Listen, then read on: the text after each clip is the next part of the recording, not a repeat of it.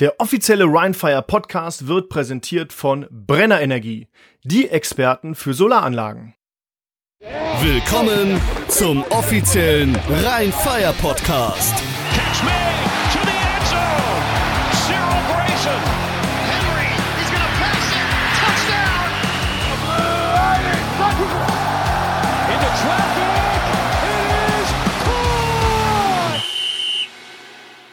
Hallo, hier ist wieder der Rheinfire Podcast äh, mit mir, Patrick Hoch, eurem Host.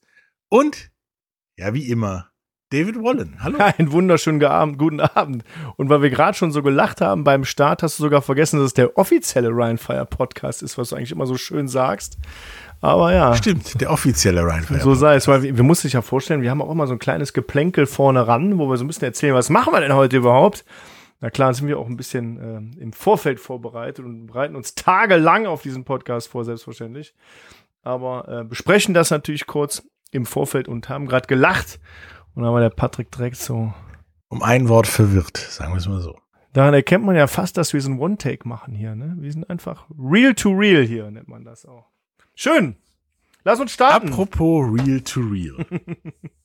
da ja in den sozialen Medien gerade sich so sehr immer noch alles aufregt über Leipzig, dass Prag jetzt doch wieder dabei ist und das eine Spiel dann anders gewertet wird, beziehungsweise ausgefallen ist und so weiter. Und alle Angst um die Liga und den ganzen Rest haben, wollte ich mal darüber reden, dass das gar nicht so ungewöhnlich ist und relativ harmlos.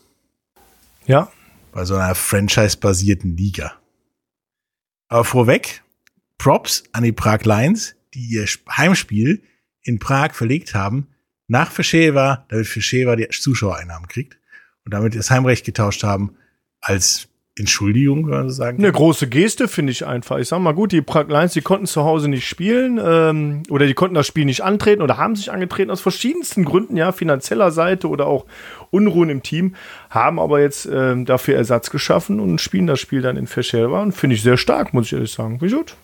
Ja, finde ich auch eine große Geste. Ja, So, franchise-basierte Ligen ist in Europa ja eher eine Ausnahme. Hier gibt's vom Verband organisierte Ligen mit Auf- und Abstieg zumeist.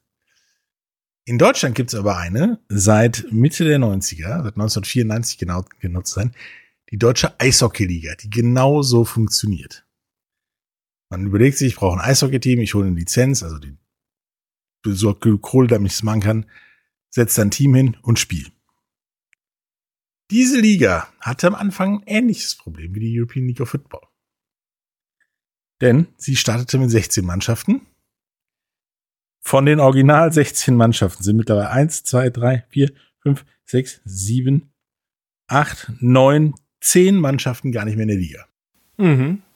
sind entweder ganz aufgelöst worden oder ja, runtergestuft worden oder freiwillig runtergegangen. Die spielen mittlerweile wie die Hannover Indians in der Oberliga oder in der DL2, weil es einfach finanziell besser ist für sie, da Zuschauer zu generieren, als ja, wenn du in Kassel wohnst, nach Hamburg zu fahren oder sonst irgendwie das. Man muss einfach Da gab's aber- vielleicht von vornherein, wenn ich dich kurz da unterbrechen darf, mein Lieber. Ja. Das Franchise-System ist im Grunde, muss man sich das vorstellen, nicht wie ein Verein, weil Rheinfire ist ja auch kein Verein, wie das in Deutschland so bei vielen Fußballvereinen beispielsweise seit 1900 irgendwas oder 1899 aus Hoffenheim und so weiter gewachsen ist über viele Jahre, Dekaden und auch Jahrhunderte, sondern es sind wirklich ähm, ja künstlich erzeugte Ligen. Und künstlich ist gar nicht so schlecht, weil da gibt es eine, eine Liga wie die European League of Football, die sagt, hey, wir machen eine Liga auf, wir brauchen dazu Teams und wer hat Lust mitzumachen und dann geht eine Hand hoch in Düsseldorf beispielsweise und eine geht in Köln hoch und eine geht in Berlin hoch und sagen, wir machen das. Diese Teams gründen dann eine Firma, kaufen Spieler ein, besorgen ein Stadion, besorgen Trainer, schauen, dass der ganze Laden läuft, finden ein Podcast-Team äh, und äh, ja, können loslegen eigentlich und versuchen kompetitiv in dieser Liga mitzuspielen. Und das muss man sich, ich, ich, wenn das Leute nicht so verstehen, ich versuche das immer so zu erklären, äh, um jetzt nicht irgendein Franchise-System zu nennen, aber McDonald's ist ja auch ein Franchise-System. Es gibt eine große Franchise McDonald's in Europa, die verteilt Lizenzen und man muss sich halt vorstellen, wie sind das Restaurant in Düsseldorf? Wir dürfen uns aussuchen, wie die Pommes-Tüten auszusehen haben, aber die Pommes entscheidet die Liga beispielsweise. Bedeutet, die Liga gibt Regeln und Strukturen vor. aber auch nicht alles. So hat die Franchise auch immer ein sehr, sehr großes Mitspracherecht und Gestaltungsfreiraum. Genau, und äh, so ähnlich war das oder ist das halt äh, die European League of Football beziehungsweise eine DL, wo es egal ist, ob es den Verein vorher schon gab oder nicht. Hauptsache, der sagt, ich möchte mitspielen, mitmachen, und dann kann er spielen. So gab es in der DL die Düsseldorfer G, die es vorher auch schon gab, die dann mal zwischendurch Metrostars hießen. Die vergessen das alle gerne. Und jetzt wieder Düsseldorfer G. Dann gab es aber, äh, ja, Hedos München hat sich dann herausgebuddelt, buddelt, Verein gemacht, ist pleite gegangen. Mittlerweile gibt es Red Bull München, was überhaupt nichts mit einem Verein zu tun hatte. Mhm. Sondern einfach Red Bull gesagt haben, wir eine Kohle, um ein Eishockey-Team aufzubauen. Jetzt sind die auch erfolgreich. Tatsächlich sind auch der ein oder andere Meister nicht mehr dabei, wie Hedos München, die einfach nicht mehr die Kohle hatten, damit zu spielen oder das ist einfach wie bei Preußen Berlin zwei Teams in einer Stadt dann doch ein bisschen schwierig war. Ja. Genauso hat sich auch der Spielmodus immer wieder der Ligasituation angepasst. Es gab früher so wie beim Football regionale Gruppen, jetzt gibt's eine durchgehende Liga und so weiter. Es gab früher war die Liga zu, jetzt gibt's einen Aufstieg aus der zweiten Liga und einen Abstieg in die zweite Liga. Und so variiert das, ist auch einfacher für so eine Liga, sowas zu entscheiden, wenn dann halt mehrheitlich die Teams dafür entscheiden, dass es so ist. Genau, und nicht der Verband oder irgendwelche großen, ja, langsamen Strukturen da die Entscheidungen treffen. Genauso möchte ich auch nochmal hervorheben, weil du sagst immer, die hatten die Kohle nicht und hier fehlte Geld und dies und das. Ja, das Geld gehört natürlich irgendwo dazu. Nichtsdestotrotz ist die European League of Football einer, einer ganz strengen Salary Cap äh, unterstellt. Bedeutet, jedes Team hat von Anfang der Saison die gleichen Möglichkeiten, weil im Grunde der gleiche finanzielle Rahmen äh, zur Verpflichtung von Spielern zur Verfügung steht. Und das macht es so ja kompetitiv und wahrscheinlich auch spannend für viele Leute. Genau, und da gibt es auch noch andere Mechanismen, vornehmlich in den USA, an denen man sich durchaus orientieren kann, weil da ist es schon immer so gewesen. Es gibt jemanden, der hat gesagt, ich mache eine Liga, findet genug Teilnehmer, dann legen die los. Es gibt es im Eishockey, im Football, im Baseball, im Basketball und im Fußball. Und die haben alle Zahlen an Teams, die es nicht mehr gibt. Das möchten wir nicht wissen. Und das möchten wir, glaube ich, auch nicht haben. Wenn der NFL, seitdem es das Ding NFL heißt, 47 Teams, die allerdings mehr als ein Spiel gespielt haben, die es nicht mehr gibt. Mhm. Es gibt auch Teams, nicht nur in der NFL, auch in der NBA, die gab es und die haben gar kein Spiel gespielt. Und dann gab es sie nicht mehr äh, waren Sachen, die wir nicht müssten. Viermal war es sogar ein NFL-Meister, den es erwischt hat und tatsächlich davon dreimal direkt nach dem Meisterschaftsspiel. Ja, das ist sehr interessant. Man muss einfach auch sagen, die, diese Liga ist natürlich jung. Die, ne, nicht jedes Team oder jede Liga oder jede Franchise macht da alles richtig. Das stimmt auch, ja. Und vielleicht hat man den finanziellen Rahmen anders eingeschätzt. Und was ich zum Beispiel weiß, bei den Leipzig Kings, da sind Sponsoren weggefallen und das, das, das führt natürlich sehr, sehr schnell dazu, ähm, dass, dass man da in eine finanzielle Schieflage gerät und die Gesellschafter, äh, wie ich es ja auch einer bin, ähm, stehen dann dafür irgendwie gerade und irgendwann ja kann man das Boot nicht mehr kitten und dann hat man ein Problem. Ja, und dann muss man die Reißleine ziehen und eventuell im nächsten Jahr wieder damit starten. Das ist eben so. Und ich glaube aber bei so einer jungen Liga, die sich noch etablieren muss, ähm, da auf dem besten Wege ist, ähm, da passiert es halt mal. Und es wird wahrscheinlich auch nicht das letzte Team gewesen sein, bei dem dies passiert. Wahrscheinlich nicht. Vor allen Dingen, es gibt schöne Wikipedia-Einträge zu Defunct-Teams in diversen Ligen. Und tatsächlich ist zwar sehr, sehr, sehr, sehr lang der Baseball-Eintrag über die Funk-Teams, denn da stehen immer die Gründe dahinter, wieso und ob die wann die Meister geworden sind und so weiter. da gibt es zum Beispiel Umzug in eine andere Liga. Orientierung auf eine Liga tiefer und so weiter gab es auch. Dass Mhm. wirklich gesagt haben, nee, erste Liga, Top-Liga haben wir keine Lust zu, kein Geld, kein was auch immer. Deswegen spielen wir eine Liga tiefer. Oder wir sind in Cincinnati und um die Ecke gibt's noch ein Team. Lass uns doch mit denen zusammengehen und ein neues Team formen, was es dann jetzt immer Ja. noch gibt. Aber die anderen Ja. beiden gibt's nicht mehr. das, das Beispiel können wir ja auch ziehen bei uns beispielsweise, weil viele Teams, äh, äh, viele Teams äh, aus, aus Vereinen äh, entstanden sind, wie beispielsweise die Vienna Vikings oder auch die Prague Lions, die aus Vereinen entstanden sind und ja höchstwahrscheinlich auch immer noch die Chance haben, zurück in diese, in diese Ligen zu gehen. als Verein und Ja. nicht mehr als Franchise der European League of Football, aber dann als Verein weiter äh, Bestand zu haben, logischerweise. Tatsächlich heißt das aber nicht, dass die Leute daraus lernen. es gibt da sehr schöne Beispiele wie die Washington Senators, die es mal gab, die sehr erfolgreich, sportlich erfolgreich in Washington gespielt haben, mal die World Series, die Baseballmeisterschaft gewannen und ein Jahr später umzogen nach Minnesota und die Minnesota Twins wurden. Hm. Jetzt kommt's. Zehn Jahre später gab es in Washington wieder ein Baseballteam namens Washington Senators. Sieben Jahre später zog dieses Team aus finanziellen Gründen nach Texas um und wurde die Texas Rangers. Mittlerweile gibt es wieder ein Baseballteam in Washington. Das waren allerdings vorher die Montreal Expos, sind jetzt aber die Washington Nationals. Man hat den Namen Senators absichtlich nicht benutzt, damit die nicht wieder pleite gehen. Ja, Und es läuft da wohl ganz gut. scheint, der Name scheint so ein bisschen äh, ein, ja, ein schlechtes Licht drauf zu Fluch. werfen. Ist ein, ich will jetzt nicht Fluch sagen, aber du hast ja recht. Irgendwie. So, da die Ligen aber alle sehr lang existieren und immer so auf dem amerikanischen Reign of Free Enterprise basieren. Ja. Du darfst halt irgendwo machen, was du willst. Gibt es da diese horrenden Zahlen? Allerdings gibt es eine Profiliga in Nordamerika, die ist nicht US-amerikanisch. Und die hat sich relativ früh, nämlich, lass mich kurz gucken, 1917 dazu entschieden, das Teamsterben ein wenig einzufangen Mhm. indem sie gesagt haben, die NHL nämlich, die National Hockey League, dass Teams nicht mehr direkt sterben, sondern wenn ein Team nicht weitermachen kann, wird das von der Liga kontrolliert. Und die Liga kontrolliert es so lange, bis es entweder einen neuen Besitzer bekommt oder umziehen kann. Okay. Das heißt halt, die NHL sucht tatsächlich nach Mechanismen, dass Teams nicht einfach so weg sind. Ja, das ist auch verständlich, ne, dass da immer Hilfe, aber man hat ja auch bei der European League of Football gemerkt, da kommt auch immer Hilfe in Richtung der Teams. Also da wird ja keiner einfach hängen gelassen. Das will ja auch keine Liga. Das kann ja auch nicht der, der, der Wille sein, ja, der, der dahinter steht. Das ist ja Quatsch. Im gleichen Zug haben sie aber äh, die Bedingungen, wie du in die Liga reinkommst, verschärft, damit es nicht mehr passiert. Mhm. Also du kaufst, wenn du jetzt eine NHL-Teams in, keine Ahnung, Austin aufmachst, kaufst du nicht nur eine Lizenz, um ein Team in Austin zu kaufen, du musst auch noch zwei Minor League-Teams dazu kaufen und ein Minor League-System etablieren. Okay. Das heißt, du hast drei Teams, zwar immer vermögensmäßig eins, zwei, drei Level.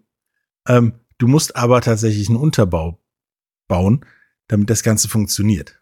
Ja. Damit du so ein Farmteam hast in dem Sinne, ja.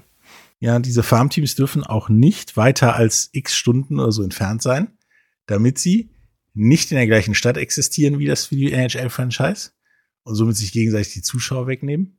Aber alle Teams, die vor 1917 existierten, dürfen das und haben das auch tatsächlich, wie die Toronto Maple Leafs, die haben die Toronto Marlies, die spielen auf der anderen Straßenseite. ja gut, das kannst du nicht mehr ändern. Ne? Aber selbst ganz junge Ligen in den USA oder in Nordamerika, wie die Major League Soccer, hat schon Teams verloren.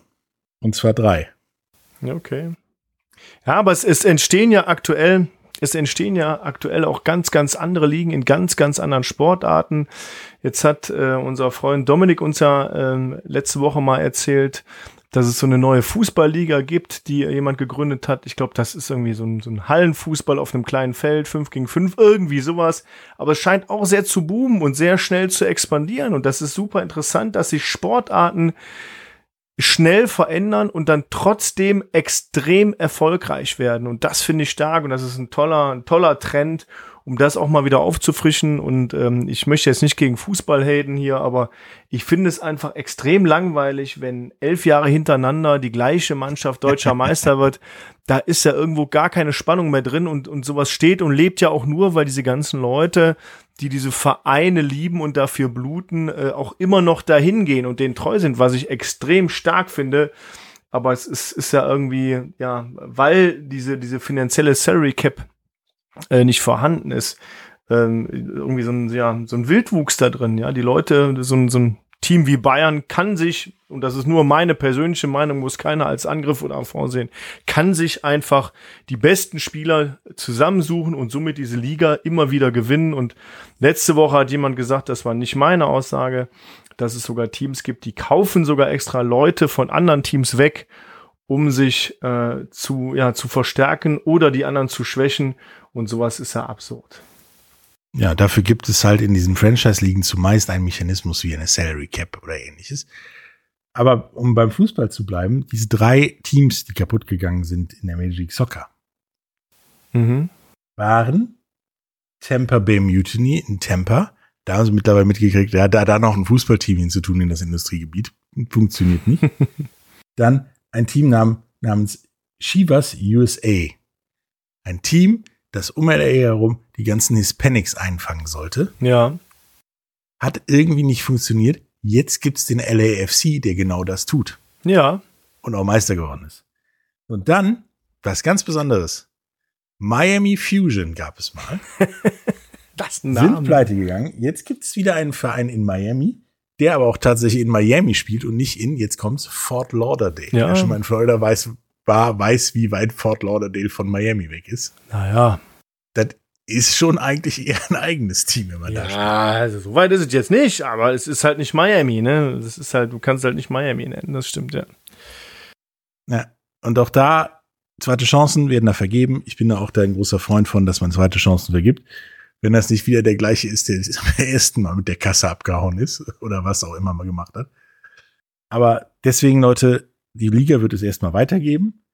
Es wird solche Fälle wie, wie Leipzig und Prag und wen auch immer, Die wird es Istanbul, geben, ja. immer wieder geben. Leider. Es wird auch immer wieder Come Comebacks von solchen Teams im Zweifelsfall geben.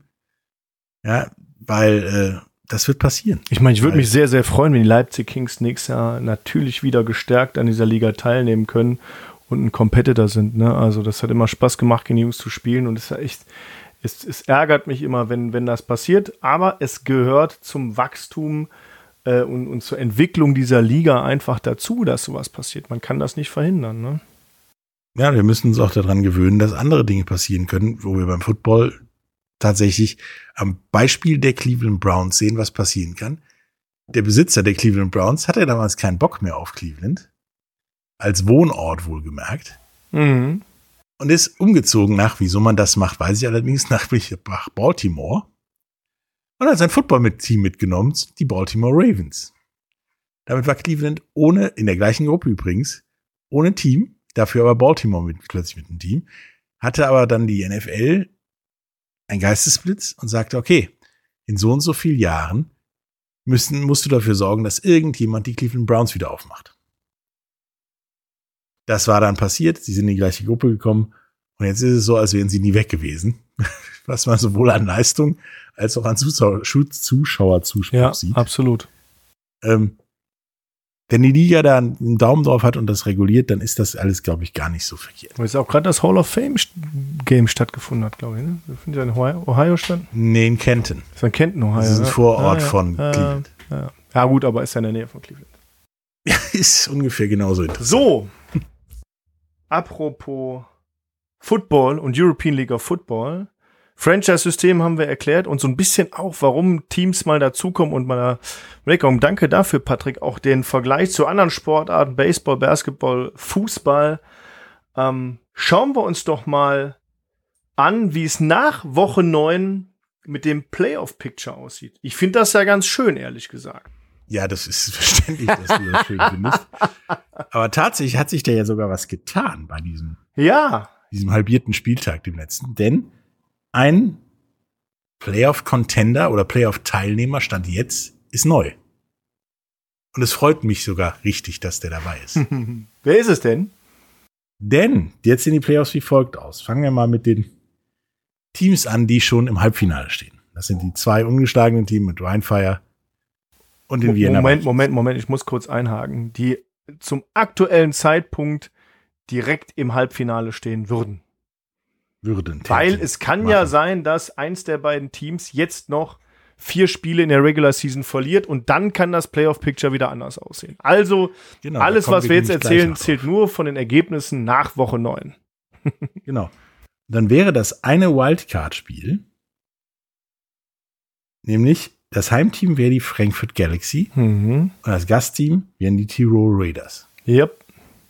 Das andere, das Heimteam wäre Stuttgart und die Gäste kämen aus Wroclaw. Jawohl. Und das finde ich super. Ja. Weil tatsächlich dann mal endlich eine nicht deutschsprachige Mannschaft weit gekommen ist. Ja. Und äh, die das tatsächlich auch verdienen, so wie die agieren, meiner Meinung nach. Man muss ja sagen, wir haben ja schon bevor die beiden österreichischen Teams in die Liga gekommen sind, gesagt, das sind auch für die nächsten Jahre ganz klare Contender. Man konnte ja nicht sagen, okay, die Wiener Vikings werden natürlich im ersten Jahr Meister. Okay, das haben die super gemacht. Die sind dieses Jahr immer noch stark. Die Theo Raiders sind gut unterwegs. Aber auch die Frankfurt Galaxy beispielsweise, ja, wo, wo man, wo viele, und das habe ich letzte Woche schon im Podcast gesagt, wie gesagt, ja, die Frankfurter und hin und her. Und ich sag's nochmal, Leute, 7-1 ist keine schlechte Statistik. Das heißt, sieben Spiele gewonnen und nur eins verloren. Das heißt, wir könnten theoretisch, wenn die dann gegen Tirol gewinnen sollten, in dem Wildcard-Game nochmal gegen die Frankfurt Galaxy zu Hause spielen, laut diesem Playoff-Picture. Das ist richtig. Auf der anderen Seite haben wir aber die super starken Wroclaw Panthers, die wirklich eine tolle Defense haben, sich gut durch die Liga kämpfen. Und dann haben wir, ja, ich würde sagen, das Überraschungsteam der Liga will ich jetzt nicht sagen, weil nach dem, was in der Offseason passiert ist, ist das nicht so überraschend. Und wir haben damit gerechnet, Patrick. Ne? Wir haben schon gesagt, boah, Ja. Stuttgart wird, wird das Ding nach vorne bringen. Aber jetzt auch mit dem neuen Quarterback Kenyatte Allen, ähm, muss er lachen, ja. Kenyatte Allen, sind die schon richtig krass unterwegs. Also, die räumen da ordentlich auf und ich glaube, das kann auch ein, ein, ja, ein hartes Brot für die Vienna Vikings werden, wenn das Playoff Picture, so wie es jetzt gerade da steht, bestehen bleibt. Ja, vor allen Dingen, weil äh, das erste Spiel zwischen Wroclaw und Wien äh, 24 zu 23, wenn ich mich nicht richtig, äh, nicht, nicht richtig irre, das war schon ein Krimi. Das Ganze gibt's jetzt ja nochmal diese Woche. Und So, ich muss einhaken, Playoffs 24, 21 hat Wien gewonnen. 21. Genau. 24, 21, aber es war denkbar knapp. Ja. Wenn man das dann jetzt im Zweifelsfall demnächst nochmal hat und dann so ein Spiel auch in den Playoffs, dann, uh, Ja, und da weiß man nie. Man weiß nie. Und dann, dann wirft der Quarterback einen Pick, dann gibt's einen Fumble, dann ist irgendjemand eventuell verletzt oder nicht ganz auf der Höhe. Und genau das macht dann diesen Unterschied zwischen drei Punkten, Leute, ja. Oder einer trifft mal das Field Goal nicht oder irgendwas passiert, ja, dass ein, ein Punt-Return mal reingeht oder der Kickoff-Return mal zum Touchdown wird. Genau das ist dieses ganz, ganz enge, knackige Spiel, was wir ja so lieben und was mir immer einen Herzinfarkt verursacht, wenn das bei uns passiert. Das ist richtig. Tatsächlich sieht man aber auch genau an den Panthers Wroclaw, dass der Osten extrem eng ist, denn angenommen, die verlieren an diesem Wochenende Berlin, gewinnt an diesem Wochenende, ist Berlin wieder drin. Ja, Und hin und her. So, und das gleiche, es sieht zwar alles 8 und 0, Rheinfire vorne sehr gut aus, aber tatsächlich eine Niederlage dazwischendurch. Frankfurt spielt so weiter und man ist punktgleich mit Frankfurt. Absolut. Dann zählt noch der direkte Vergleich, ne, aber es ist genau das, Patrick. Genau das meine dann noch auch. die ein oder andere Niederlage einfangen und plötzlich hast du vier Niederlagen und Hamburg ist plötzlich genau da, wo du auch bist. Eventuell. Und äh, das ist in der Central Conference genauso. Ich meine, Stuttgart hat eine Niederlage, Tirol hat zwei. Die können, die spielen sogar noch mal gegeneinander. Die können sich auch noch mal ja mit aus eigener Kraft entweder vorne behalten oder äh, nach vorne kommen. Und dann gibt's noch die Wildcard München. Ja. Ich finde einfach, dass, dass viele Leute auch es recht mit Wien und Rheinfire und klar bin ich genauso ein Verfechter davon, wir kommen in die Playoffs und so weiter und hin und her. Hey Leute, aber das Thema ist noch gar nicht so sicher, wie alle sich so fühlen. Natürlich haben wir in der, in der, jetzt in den ersten acht Wochen nicht ein Spiel verloren. Das heißt aber noch lange nicht, dass die nächsten vier Spiele gewonnen werden. Ja, Ja, wir gehen als Erster in die Zielkurve, sag ich mal. Und wie wir, wenn wir mal ein 200 Meter Rennen sehen oder auch 400 Meter Rennen, als Erster in die Zielkurve hat überhaupt nichts zu bedeuten.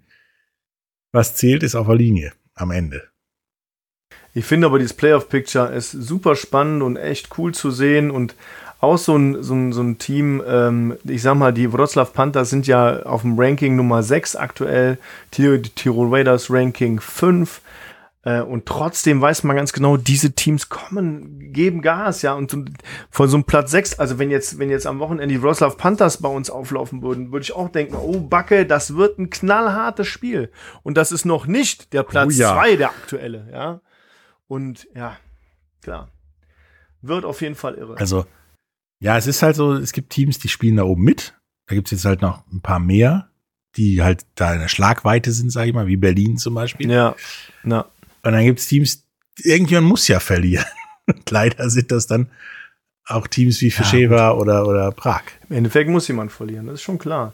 Ich finde äh, allerdings auch, ähm, ja, um das nochmal auszudrücken, um meine Dankbarkeit auch auszudrücken, dass die Fans so hinter uns stehen und, und auch äh, im Stadion merkt man das immer an der Lautstärke. Und ich kann euch auch sagen, ohne das werden wir am Wochenende auch nicht gewinnen können gegen Hamburg. Ja, wir brauchen euch als, als diesen bekannten zwölften Mann, der hinter uns steht, der die Jungs auch immer wieder anfeuert. Und ich sehe das in den Augen der Spieler.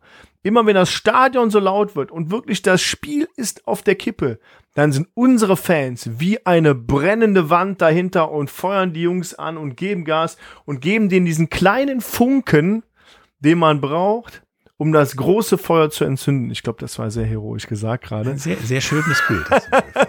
Aber genau, genau das ist es einfach. Wenn es laut wird, ziehen die sich den Helm wesentlich entschlossener über den Kopf als Ja. dieses, ach, jetzt schon wieder raus. Und ich weiß, wie das ist als Spieler, wenn du im vierten Quarter, du, du hängst so ein bisschen zurück, du bist platt, dir tun die Knochen weh, du, du hast irgendwie vielleicht eine kleine Platzwunde irgendwo, die, dir tun alles weh, du willst nicht mehr, du musst aber, wenn dann die Fans und du guckst zur Tribüne und du siehst die Leute, die feuern dich an, dann denkst du, boah, für die mache ich es nochmal. Und dann hast du genau das Quäntchen mehr, was dem anderen eventuell fehlt. Ja, und gerade dann noch als, als Spieler, an dem es dann hängt, im Zweifelsfall wie ein Running Back oder Wide Receiver. Oder Linebacker, du hat musst ja nicht immer irgendwelche Offense-Leute Moment, nennen. Also, punktemäßig äh, hängt. Der sich dann schon wieder als Running Back vier Zentimeter kleiner fühlt als zu Spielbeginn, weil er die ganze Zeit auf die Rübe bekommen hat. Ist das dann die Motivation, doch mal zu laufen und doch mal den Kopf nochmal Ja. runterzunehmen und nochmal vier Zentimeter einzubüßen sozusagen. ich, ich möchte denjenigen sehen, den, der Glenn Tunga vier Zentimeter kleiner macht. Er heißt Betonwand. Betonwand. Ja, aber so viel zum, zum Playoff-Picture. Wie gesagt, ich Absolut. glaube halt, dass da auch noch einiges ändern kann. Aber was Weil- zum, zum, Entschuldigung, ja? Weil da sind ja noch wirklich Teams, die da dranhängen, wie München und so weiter, die mit Sicherheit doch mal kurz an Tirol rankommen möchten. Mhm. Mhm. Aber apropos Playoff-Picture, was, was zu dem Playoff-Picture führt, ist natürlich im Endeffekt die Statistik, ja?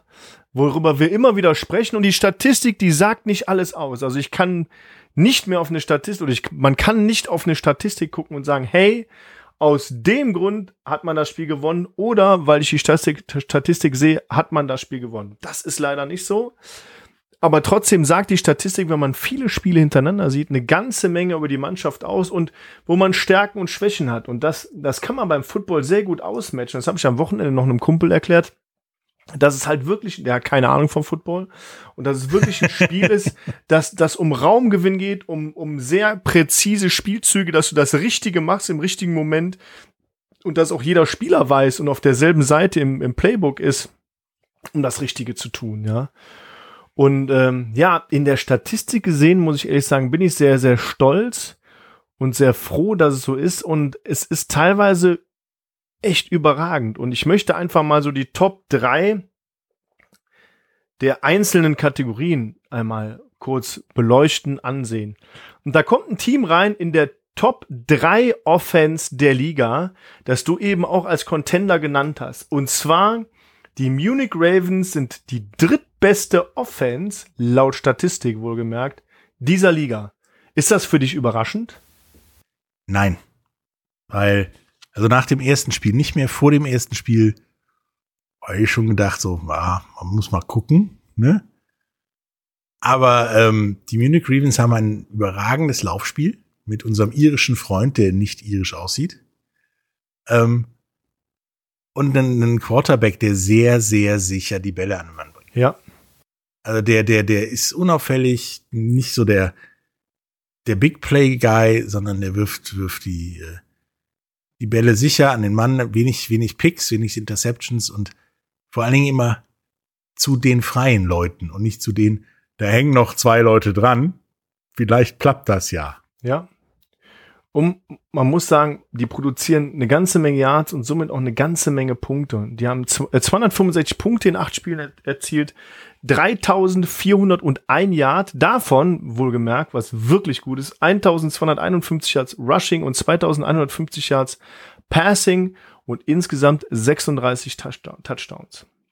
Und das ist schon beeindruckend. Also, äh, das kann man Jeff nicht Jeffries sagen. ist auch der viertbeste Quarterback in Sachen gemachter Yards. Platz eins ist Luke Saratka mit 2000. Ja, ja, aber da kommen wir gleich noch drauf. Total überrascht hat. Da kommen wir gleich noch Dass der drauf, soweit ist. Wer der beste Aber danach-. Fällt auf, dass er immer wieder auch ja oben anklopft, was was so Kategorien hat wie äh, Touchdowns. Der Mann hat 20 Touchdowns-Pässe. Ja, Ja, da hätte ich also tatsächlich, wenn mir das heute Morgen gesagt hätte, hätte ich gesagt, nee, nie 15 oder so. ja. Ist ja gut unterwegs. Da sind 20 Dinge rausgekommen. Ja. Und nur vier Interceptions. Nummer zwei Offense der European League of Football. Wer hätte es gedacht? Nummer zwei Offense der European League of Football sind die Wroclaw Panthers. Der Runner-up finde ich für den Championship, die schön dranbleiben, die Berlin ganz knapp hinter sich halten mit 288 Punkten und 3099 Gesamtyards. Ähm, die Offense-Statistik wird nach Punkten geführt, also wer die meisten Punkte gemacht, haben, gemacht hat, ist oben auf Platz eins. Da gehört bei mir immer ein bisschen mehr zu, deswegen lese ich die Yards nochmal vor. Die haben 1303 Rushing Yards, aber leider nur, finde ich ein bisschen wenig, überrascht mich ein bisschen, 1796 Yards im Passing, aber 38 Total Touchdowns. Das ist schon bombastisch. Und das, obwohl sie zwei Quarterbacks zum Beispiel Ja. spielen mit Ja. mussten. Ja. Es ist so. Also das ist äh, ähnlich. Unaufgeregten Quarterback, der relativ sicher seine Pässe spielt Mhm. und ja, ein standardmäßiges, gutes Laufspiel, auf das man sich verlassen kann. Aber die haben ja auch noch mit äh, Tate einen Wide Receiver. Yep. Den kannst du auch nachts um drei aufwecken, der wird den Ball wahrscheinlich fangen. Turbo Tate hat äh, über die Hälfte der Passing Yards alleine gemacht. Ähm, ist aber auch einfach eine Maschine und ich glaube auch, das ist auch ein Spieler, der klar ins nächste Level gehört. Also das, das ist, das ist so, das sehe ich beim. Wer ist denn die Nummer 1 Offense der Liga aktuell laut Punkten? Laut Punkten würde ich sagen, ist es Rheinfire. Nee, das ist korrekt. Überraschenderweise. Nein. 349 Punkte hat Rheinfire aktuell erzielt und mit 3480 Yards ist auch die, ähm, der meiste Raumgewinn, der erzielt wurde, einer Offense in dieser äh, Liga aktuell. Davon nur, in Anführungsstrichen, 943 Yards Rushing, was ich ein bisschen mager finde. Es könnte mehr sein. Wenn man aber die 2537 Passing Yards dagegenüber sieht und die, das Total von 50 Touchdowns, ähm, ja, erklärt das echt einiges und ähm, finde ich extrem stark. Äh, Rheinfire hat wirklich eine, eine sehr, sehr gute Offense und das ist auch das Aushängeschild. Und nochmal die Truppe um Erol Seval ähm, zu würdigen hier, die Unsung Heroes, über die wir Anfang der Saison öfter gesprochen haben, während der Saison immer weniger, möchte ich noch mal kurz erwähnen. Das ist unsere Offensive Line, ähm, die wirklich einen gigantischen Job macht und Jadrian Clark ähm, die Zeit gibt, diese Pässe überhaupt an den Mann zu bringen. Ja, und vor allen Dingen auch hier, du hast einen Quarterback, der da relativ relaxed sein Ding runterspielt, äh, konstant Pässe anbringt. Aber im Gegensatz zu den anderen Contender-Quarterbacks haut er auch mal ein langes Ding raus, was allerdings auch an dem Receiving Squad und an der Zeit Ja, äh, liegt, die die Offensive Ja. Line ihm verschafft. Also es ist natürlich ein Spiel aus allem, das ist mir klar, aber ich finde, man kann die Offensive Line da mal, mal vorstellen, weil es ist einfach so. Wer viel Zeit hat, hat Zeit zu überlegen, hat die Ruhe, hat das Vertrauen, macht den Pass und dann sind wir so weiter. Kommen wir zur Top 3 Defense dieser Liga. Ist auch ein Runner-up um den Championship und zwar der Verfolger der Wroclaw Panthers auf Platz 3, die Berlin Thunder mit aktuell, und das ist dieses Ranking, zugelassenen 136 Punkten ähm, und damit punktgleich oder gleich mit den Stuttgart Search, die auch 136 Punkte zugelassen haben. Und da gewinnt die Berlin Thunder den dritten Platz, weil sie weniger Yards zugelassen haben. Und zwar 2221 und die Stuttgart Search haben 2562 Yards zugelassen. Trotzdem echt ein super Team, die auch um Kyle Kitchens herum, äh, finde manchmal ein bisschen zu ruhig sind. Ähm, nichtsdestotrotz in den Trenches, also in der Defensive Line, das Ding oft gewinnen und weit, weit nach vorne schieben. Und, äh, Und das, Kai Kitchens haben ja auch den Antreiber im Hintergrund, würde ich sagen. ja, So, absolut. Das ist auch schon wieder so eine mentale Sache, ja. Es hat was mit Fans zu tun, es hat was mit deinem Trainer, es hat was mit deinen Mitspielern zu tun, ja. Es muss alles irgendwo zusammenspielen. Ähm, und man sagt ja nicht umsonst, Defense wins Championships. Also die Defense ist schon extrem wichtig, um die Meisterschaft zu gewinnen. Defense Nummer zwei, aktuell, laut Punkten, sind die Vienna Vikings mit 114 zugelassenen Punkten und sage und schreibe nur 1712 Yards insgesamten zugelassenen Yards in sieben Spielen, was ich auch echt beeindruckend finde. Die Vienna Vikings haben ja aktuell ein Spiel weniger als die anderen. Nichtsdestotrotz ähm, eine Top, eine Top Scoring dahinter. Ich glaube, dieses Spiel würde auch nichts ändern.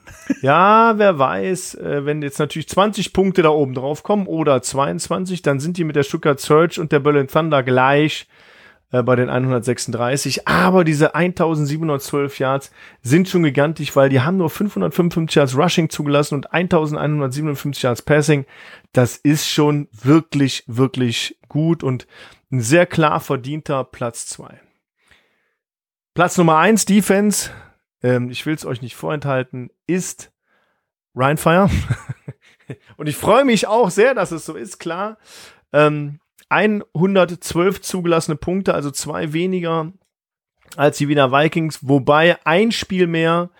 Ähm, man muss aber klar sagen, in den Yards sind es 2093 Yards, also gute 380 mehr als äh, die Wiener Vikings äh, aktuell haben. Wie gesagt, immer noch ein Spiel mehr. Rushing Yards 768, Passing Yards 1325, 14 to Total Touchdowns zugelassen. Ähm, ist auch ein, ähm, ja, ist der Bestwert dieser Liga, so wie ich das überblicke, mit den zugelassenen Touchdowns.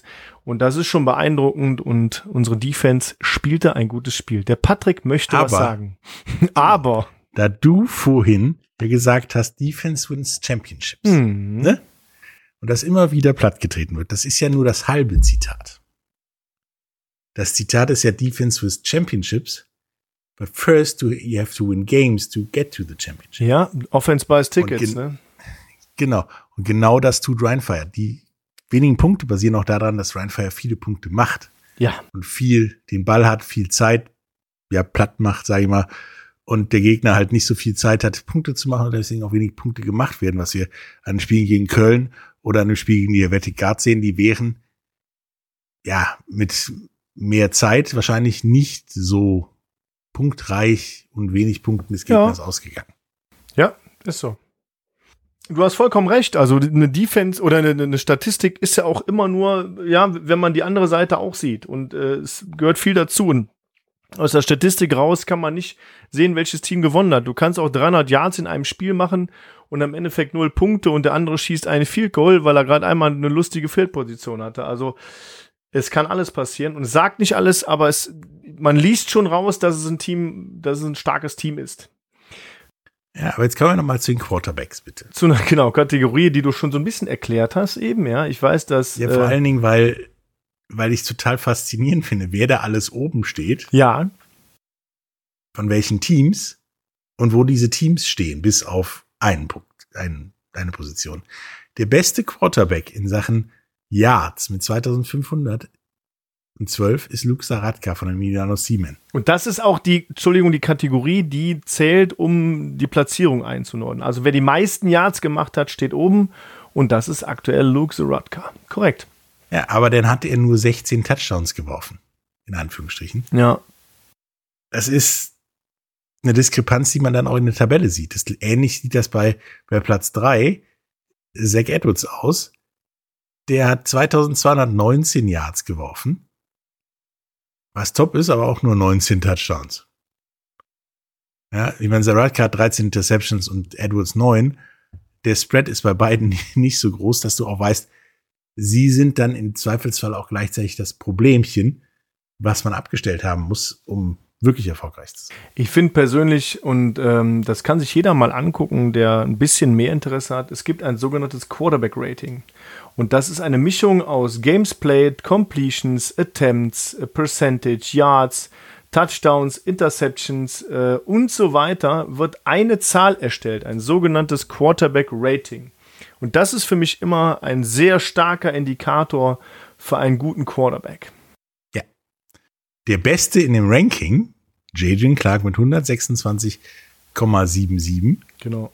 Nicht wirklich weit vor Platz 2 den haben wir jetzt, glaube ich, schon fünfmal erwähnt heute. Matthew Vitali von den Panthers Wroclaw ja. 122,17. Das ist pff, ziemlich gut. Und Matthew Vitale ist nur auf Platz 10 hier laut diesem Ranking, wobei er echt ein super Quarterback-Ranking hat. Er hat aber auch zwei Spiele weniger. Muss man kurz erwähnen. Aber das ist ein Top-Ranking. Ich möchte trotzdem Jadrian Clark einmal hervorheben, weil 175 Completions ähm, zu 215, die Beispiel, beispielsweise Zaratka hat und damit 2494 Yards und 9,27 im Durchschnitt ist auch ja sogar ja knapp hinter dem, was äh, Matthew Vitale geworfen hat. Aber jetzt kommen wir zu einer Zahl, die natürlich brennt und zwar 35 Touchdowns hat er schon erworfen und das ist eine Zahl, die suchst du in dieser Liga vergebens. Der nächste, der danach kommt, der auch sehr gut unterwegs ist, hat genau 20 erworfene Touchdowns und das ist Chad Jeffries, der Munich Ravens. Ähm, komm Leute, also das ist wirklich schon, ja, ist ein Applaus wert und ähm, ich muss sagen, Riesenrespekt, ja. Äh, ich kann auch nur klatschen. Ein Riesenrespekt an Jaden Clark äh, für diese absolut verrückte Leistung ich meine, wenn wir jetzt über das Quarterback-Rating gesprochen haben, ne? Und es tut mir leid, und ich, er ist ein super Spieler. Man sieht halt, warum die Guards so stehen, wie sie stehen, da mit neun Qu Spielen im Quarterback-Rating auch Silas Nasita im Quarterback-Rating auftaucht und zwar auf dem letzten Platz mit 7,05. Da ist das Problem, dass die Athletic Guards hatten, die hatten lange Zeit keinen Quarterback. Ja. Denn der, der danach kam, der sieht einiges besser aus. Kommen wir noch zu einem Rating, was ich auch ziemlich cool finde, und zu das Receiver-Rating, was wir aktuell haben. Und da sehe ich auf Platz drei einen alten Bekannten von den ähm, Hamburg Sea Devils, wenn mich nicht alles täuscht. Und zwar Gene Constant, der ist aber auch so ein bisschen ein Vagabund, ne? Kann das sein? Milano Siemen. Ja, jetzt Milano Siemen, war ja, aber bei den früher, Hamburg Sea genau. Devils, genau. genau. Und Gene Constant ist auf Platz drei mit 65 Receptions, ähm, wurde 104 mal targeted, also angeworfen, fängt also knapp 63 Prozent aller Bälle und hat 823 Yards. Aber jetzt kommt eine Zahl, die ich beeindruckend finde, nur drei Darf Touchdowns. Er sagt, genau, drei Touchdowns. Nur drei Touchdowns. Er hat 65 Bälle gefangen und nur drei Touchdowns. Finde ich schon interessant mit drei Touchdowns bist du in dieser Touchdown-Kategorie relativ am Ende. Ja, das danach kommen nur noch zwei und eins. Ja. Und das ist eine Menge Leute. Die gelten schon als eigene Nation so ungefähr. Ja, ist der Weil Wahnsinn. der Rest davor hat, also wenn man vorne dabei sein will als äh, Receiver mit Touchdowns, dann brauchst du zweistellige Zahlen. Und äh, da hat auch Ryan Fire tatsächlich noch keinen Spieler drin. Genau. In diesem Elite-Trio, würde ich mal sagen. Ja, das ist ja auch, man muss ja auch nicht überall ganz vorne mit dabei sein. Ist auch gut, wenn man mal andere Namen nennt. Aber wenig überraschend ist auf Platz zwei Tony Turbo Tate von den Wroclaw Panthers mit 37 Receptions nur, also sind gar nicht so viele, aber sage und schreibe 870 Yards dahinter, ja. Also das ist schon, also ähm, leck mich mal am Zückerli. das ist schon, das ist schon gigantisch, ja. Fängt circa 57 Prozent aller Bälle, also mehr als jeden zweiten zumindest. Und, und hat, hat bisher 16 Touchdowns. Genau, hat 16 Touchdowns und ja, der longste, der längste Passversuch, den er gefangen hat mit Lauf, hat 75 Yards. Auf Platz eins um das nicht zu lang zu halten, von den Munich Ravens, Markel Castle, der Spielmacher schlechthin, 60 Receptions, 88 mal targeted, bedeutet, er fängt über 68 Prozent aller Bälle und hat mittlerweile schon über 1000 Yards, zwar 1050 Yards und 12 Touchdowns gemacht. Wobei er, glaube ich, auch, ich würde behaupten, das längste Play der Liga hat aktuell mit 94, 94 Yards. Ja, genau. Tip-top. Der beste Receiver der Ryan Fire ist aktuell Anthony Mohungu. 47 Receptions, 63,5% aller Bälle fängt er, hat 742 Yards und hat 8 Touchdowns. So. Ja, aber man kann, sieht auch daran, dass äh, relativ viele Ryan Fair Spieler in der Receiver-Kategorie mit guten Statistiken unterwegs ja. sind, dass der Ball sehr gut verteilt wird, was wir mal als Spread the Wealth deklarieren. Würde es dich überraschen, einen der Vegan-Brüder im Rushing Attack in den Top 3 wiederzufinden? Äh, in welcher Kategorie ist die Frage, aber nein, es würde mich nicht überraschen. Es würde mich tatsächlich eher überraschen, wenn nicht beide in irgendeiner Kategorie dabei wären. Ja, also ganz klar, dritter Platz im Rushing. Florian Vegan der Vienna Vikings äh, mit sieben gespielten Spielen, 107 Yard, äh, 107 Attempts, also 107 Mal durfte er den Ball nehmen, 647 Yards sind 6,05 im Durchschnitt und hat sechs Touchdowns gemacht. Sehr stabil, sehr ordentlich und ähm, nicht der überraschend, nicht ja, nicht der beste ähm, Regional Player. So heißt es, ja. Homegrown, nicht der beste Homegrown-Player in dieser Liste. Auf Platz Nummer zwei Tommy war Ojevo von den Munich Ravens. Und man hört schon wieder, Vienna Vikings haben wir schon gehört. Wir hören die Munich Ravens wieder. Wir haben auf Platz vier auch die Tirol Raiders mit äh, Tobias Bonardi. Wie es immer so schön sagt, wie der äh, englische Bonardi. Kommentator, Bonardi. Und das ist, das ist schon interessant, diese Teams echt oben öfter mal zu hören. Und deswegen weißt du auch, warum die in diesem Playoff-Run-Up so nah dran sind. Acht Games, Und also. Weißt, wegen der Nummer eins weißt du auch, warum Rotzlaff plötzlich dabei ist. Ja, gleich. Tommy Vaujevo. Acht Games, 108 Attempts, 651 Yards, 6,03 im Durchschnitt, sieben Touchdowns, top unterwegs, hat auch nur ein paar Yards mehr als Florian Vegan. Ja, aber Vegan wird aufholen, weil Vegan hat ein Spiel weniger. Jetzt kommt die klare Nummer eins, ähm, auch wirklich mit ein bisschen Abstand und auch einem tollen, tollen, tollen Average und zwar David Brozowski von den Wroclaw Panthers. Acht Games, 130 Attempts, was natürlich auch schon viel ist. 832 Yards, 6,4 im Durchschnitt. Das ist gigantisch auf so viele Spiele auch gesehen. Acht Touchdowns. Und der hat auch die meisten Rushing Touchdowns ist einfach mega. Also da bin ich ein Riesenfan und finde ich ganz toll. Ähm, ja, und der spielt auch so schön unauffällig. Ja, also wenn man so. sich die Statistiken anguckt und dann so ein Spiel von den Panthern anguckt, hä, wo war der denn? So ungefähr. Ja. Der weiß aber nach einem Spiel, was er getan hat und dass er mindestens zwei Zentimeter kleiner ist. Äh, großer Spieler, mein Shoutout an, an den. Da werden wir noch viel Freude dran haben an David Brosowski. Ich glaube auch, dass wir viel Freude an Glenn Tunga haben werden. Äh, er ist nämlich auf Platz 1, 2, 3, 4, 5, 6, hat aber erst vier Spiele gemacht. Nichtsdestotrotz. Genau, mit der Hälfte der Spiele. 412 Yards und hat einen gigantischen Durchschnitt von 6,65 Yards und mittlerweile vier Touchdowns. Also er kann mit David Brosowski mithalten.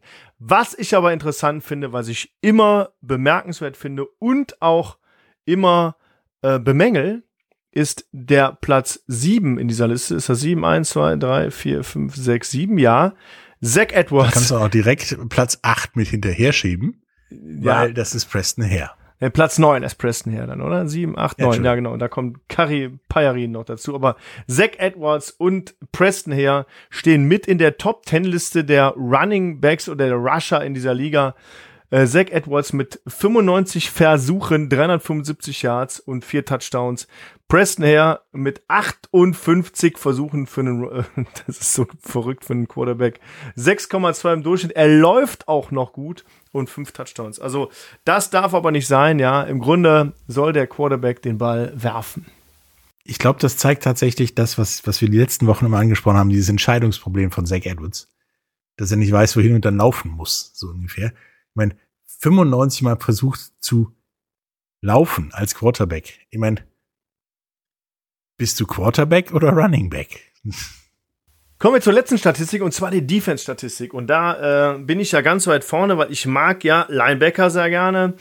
Und ich möchte hier einen Spieler würdigen, den ich echt krass finde und den ich echt äh, beeindruckend finde dieses Jahr, der mich ein bisschen überrascht hat. Und zwar Ludwig Mühren von den Berlin Thunder. Acht Spiele, 82 Total Tackles, 4 Sacks, äh, 20 Yards Loss. Ähm, einfach großartig. Hammertyp ähm, und ist somit auf Platz drei der besten Tackler dieser Liga mit 82 Tackles und ist auch so ein Runner-up ja, zum Platz zwei oder Platz eins, weil da ist nicht viel Unterschied, weil Nummer zwei von den Barcelona Dragons, den wir auch echt oft nennen im Podcast, mit 85 Tackles ist Luke Glenner von den, wie gesagt, Barcelona Dragons mit 85 Tackles, ähm, ähm, einem Tackle for Loss, ist gar nicht so stark hinterher, aber hat mittlerweile schon drei Interceptions gefangen. Also beeindruckend. Beide Kontrahenten, die ich gerade genannt habe, acht Spiele. Auf Platz eins schwer Mit überraschend. nur sechs Spielen wohlgemerkt. Auf Platz eins sehr überraschend mit nur sechs Spielen, weil er zwei ausgesetzt hat, weil er gewechselt ist von den Leipzig Kings zu den äh, Panthers aus Wroclaw. AJ Wendland, wir haben ja lange gewartet darauf, wo er sich oder für welches Team er sich entscheidet.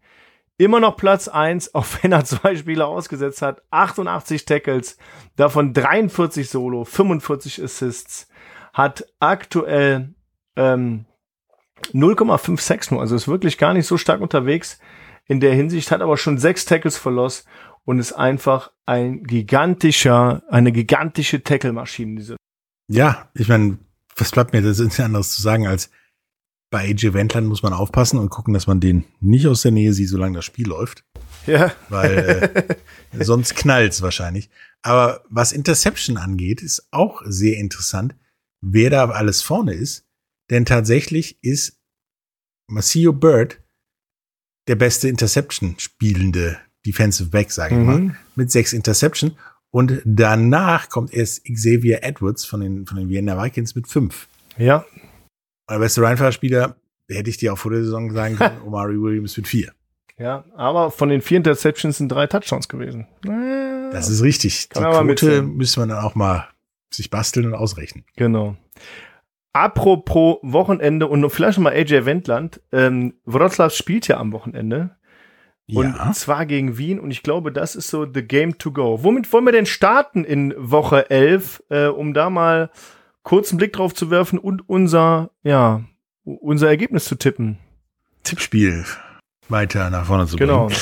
Gehen wir doch mal zum kleinen Derby, sag ich mal. Kleine Mutternacht aller Schlachten Frankfurt in Köln. Frankfurt in Köln. Erstes Spiel ist Ausgang 33-22 für Frankfurt. Genau. Wie glaubst du, geht's jetzt Was, aus? ja, ich denke, das wird nicht so viele Punkte geben. Aber ähnlich vom Spread her 27 zu 10. Für Frankfurt. Die Kölner haben ja das letzte Mal wirklich, wirklich gut gespielt. Ähm, nichtsdestotrotz sage ich, Frankfurt marschiert gerade Wiener 1, 40 zu 7 für Frankfurt. Okay, das ist ein äh, bold Prediction, sag ich mal. Yes. Das nächste Spiel. Die Helvetic Guards in Tirol. Hinspiel 7 zu 22 für Tirol. Mhm. Er war aber, als kein Quarterback da war und Silas Nasita seine sieben Quarterback-Rating-Punkte abgeholt hat. Äh, deswegen tippe ich mal, auch wegen des Laufs, den die gerade haben und auch weil die Defensive der Helvetic Guards echt ein Brocken ist mittlerweile, darauf, dass es 33 zu 27 für Tirol ausgeht. Oh, 33 zu 27 für Tirol, sagst du, ja? Ja, Jonkmann macht das Ding allein quasi. Ich sag 14 zu 18 für Tirol. Ja, ist doch fast das gleiche. Ja. Nur ich habe mehr Punkte. Ja, das wird knackig. Mailand gegen Barcelona habe ich jetzt hier stehen. Hast du das auch da stehen? Ja, genau. Mailand gegen Barcelona. Habe ich sehr lange überlegen Ich müssen, auch. weil das ist ja ein sehr großes Auf und Ab bei beiden. Ja. Hinspiel 33 zu 41. Ich glaube aber nicht, dass Barcelona daran einknüpfen kann und äh, gegen Mailand gewinnt. Nein, die werden leider Gottes zu Hause 30 zu 7 verlieren und Saratka wird mal wieder ein vernünftiges Spiel machen. Ich glaube, dass Mailand gegen Barcelona 35 zu 27 gewinnen wird. Mailand Okay. 35, Barcelona 27. München-Stuttgart, ein Spiel, was wichtiger für die Playoffs nicht sein könnte. Gewinnt München und Stuttgart verliert, kommt München richtig in großen Schritten an Stuttgart ran und an Tirol. Ja. Wichtig ist, Stuttgart zu schlagen. Ähm, liegt schon viel Druck und viel ja, Interesse drauf. Der, der Münchner, trotzdem glaube ich, dass es schwer werden wird. Ja, das sehe ich auch so. Aber dennoch, Stuttgart gewinnt 47 zu 35. Uh, schön, schönes Ergebnis. Also das Hinspiel war ja 28 zu 9 für Stuttgart. Ich glaube, das Rückspiel wird auch 28 Punkte für Stuttgart geben und 17 für die Munich Ravens. Somit bleibt Stuttgart vorne. Okay. Und jetzt zu dem Kanaler der Woche. Wien in Wroclaw. Im, ist im Stadio Olimpinski. Ja, Hinspiel, wie gesagt, 24 zu 21 für Wien. Und ich glaube tatsächlich an Wroclaw und sage, die gewinnen 32 zu 24. Ich muss sagen, ich traue es Wroclaw in dem Fall aktuell nicht zu. Pause zu lang, Wien zu gut vorbereitet. Jetzt muss man David Brosowski wieder auf die Spur bekommen. Ich hoffe, das funktioniert. Dann könnte Wroclaw eine Chance haben. Ich glaube einen 28 zu 12 für Wien. Okay. Ich behaupte, die Pause hat ihnen gut getan. Dann Prag in Berlin. 6 zu 43 für Berlin das Hinspiel. Ich schätze Prag besser ein als im Hinspiel. Und Berlin hat ein bisschen momentan so den Knoten in den Beinen, weil die haben den Druck, in die Playoffs kommen zu müssen, so ungefähr. Deswegen wird es nicht ganz so hoch und nur 10 zu 37 für Berlin. Ich habe auch darauf getippt, dass Berlin gewinnt äh, und ähm, die Prager auch sechs Punkte machen, aber die Berliner nur 37 Punkte machen. Also sehr ähnlich wie du. Mal gucken, wie knapp es da wird. Also 6 zu 37 für Berlin. Ja, und dann haben wir das Spiel Hamburg in Duisburg gegen Rheinfire Oh, vor mindestens 10.000 Zuschauern Ja. gemerkt. Ja, wird ein hartes Stückchen Arbeit, glaube ich. Das Hinspiel ging ja 22 zu 27. Vom Ergebnis her knapper als das Spiel aussah. Aus. Aber tatsächlich, ich sag mal, fünf Minuten länger und es wäre die Hose gegangen. Behaupte ich immer noch. Kann sein, ja. Und, und für, für Rheinfire ist das natürlich ein absolutes Must-Win-Battle. Also das ist ein sehr, sehr wegweisendes Spiel und ein ganz klares Must-Win-Battle. Ja, weil, wenn wir uns nämlich die Tabelle ansehen, sollte Rheinfire das verlieren und Frankfurt gewinnen, ist Rheinfire punktgleich mit Frankfurt und Berlin rückt ran an beide. Ja, Äh, Hamburg rückt ran an beide. Aber ich sage, Rheinfire gewinnt 32 zu 28. ich sage, Ja, und Rhein, wir müssen die Bimmel ein bisschen öfter hören. ich sage, Rheinfire gewinnt und die Bimmel höre ich nur zweimal, wenn überhaupt. 16 zu 31 für Rheinfire. Ja, Mit den Fans im Rücken müssen wir das schaffen. Also Leute, kommt am Sonntag ins Stadion. Unterstützt uns, seid da. Wir brauchen euch da. Echt an diesem Sonntag das letzte reguläre Heimspiel in der Saison 2023. Nutzt die Chance, nochmal vorbeizukommen. Das Wetter soll ja ganz gut werden. Wir brauchen euch da, damit diese blöde Glocke schweigt. Ja, und vor allen Dingen, es sind dann nur noch Auswärtsspiele. Wir haben, wir würden, wenn wir verlören, mit einer Niederlage in eine Serie von Auswärtsspielen gehen. Das hält mein Herz nicht aus. Das wollen wir nicht. Lass uns bitte dieses Spiel gewinnen. Das will ich doch auch mal schwer hoffen. Dann sehen wir beide uns am äh, Sonntag, ne? Das ist korrekt. Das ist korrekt. Beim letzt, vorerst letzten Heimspiel. Das vorerst auch letzte korrekt. Heimspiel dieser Saison, genau. Ja, kommt vorbei. Ähm, wir freuen uns sehr auf euch. Wir brauchen euch auch. Wir brauchen diesen, ja, diesen Funken, der das Feuer in den Spielern erfacht, äh, entfacht, wie ich das eben schon gesagt habe, von euch. Der Jetzt wird's langweilig. Also einmal war der cool und hatte Stil zum zweiten Mal ein bisschen alt. Hat doch schon mal. Alter alt. Hut, ne? Nein, aber Alles klar. kommt rein, bringt uns das Feuer mit, quasi, Ja. wie damals in der Steinzeit. Lasst uns, ja, Hamburg mal zeigen, wo der Teufel das Feuer holt, sage ich mal. Cool. Dann bis Sonntag. Dann bis Sonntag, genau. Tschüss. Das war der offizielle Rheinfire Podcast. Bis zum nächsten Mal. Alle News, Tickets und Merch findet ihr auf rheinfire.de.